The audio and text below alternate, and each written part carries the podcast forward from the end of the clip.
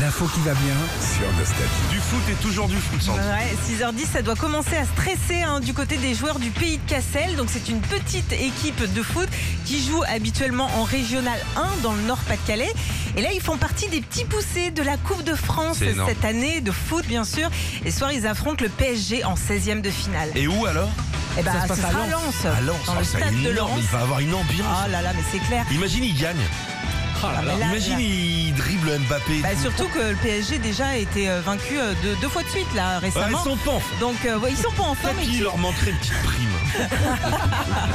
Alors tu le disais Philippe, c'est ce qui est génial avec la Coupe de France, tous les clubs peuvent participer du meilleur de la Ligue 1 jusqu'au plus petit club amateur, tout le monde est mélangé et ce soir le pays de Cassel peut créer l'exploit Bien sûr. déjà parce que le match va se jouer donc dans le stade de Lens avec des supporters à fond et puis on l'a déjà vu ce genre de match avec euh, ce qu'on appelle les petits poussés, ça peut donner des belles surprises.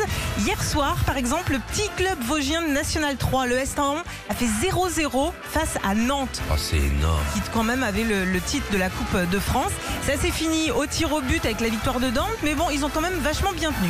Et puis sinon, on se souvient aussi en 2012, c'était le club de Quevilly, club lui aussi de National 3, qui avait réussi à aller jusqu'en finale face à Lyon. Ils avaient perdu, mais seulement 1-0.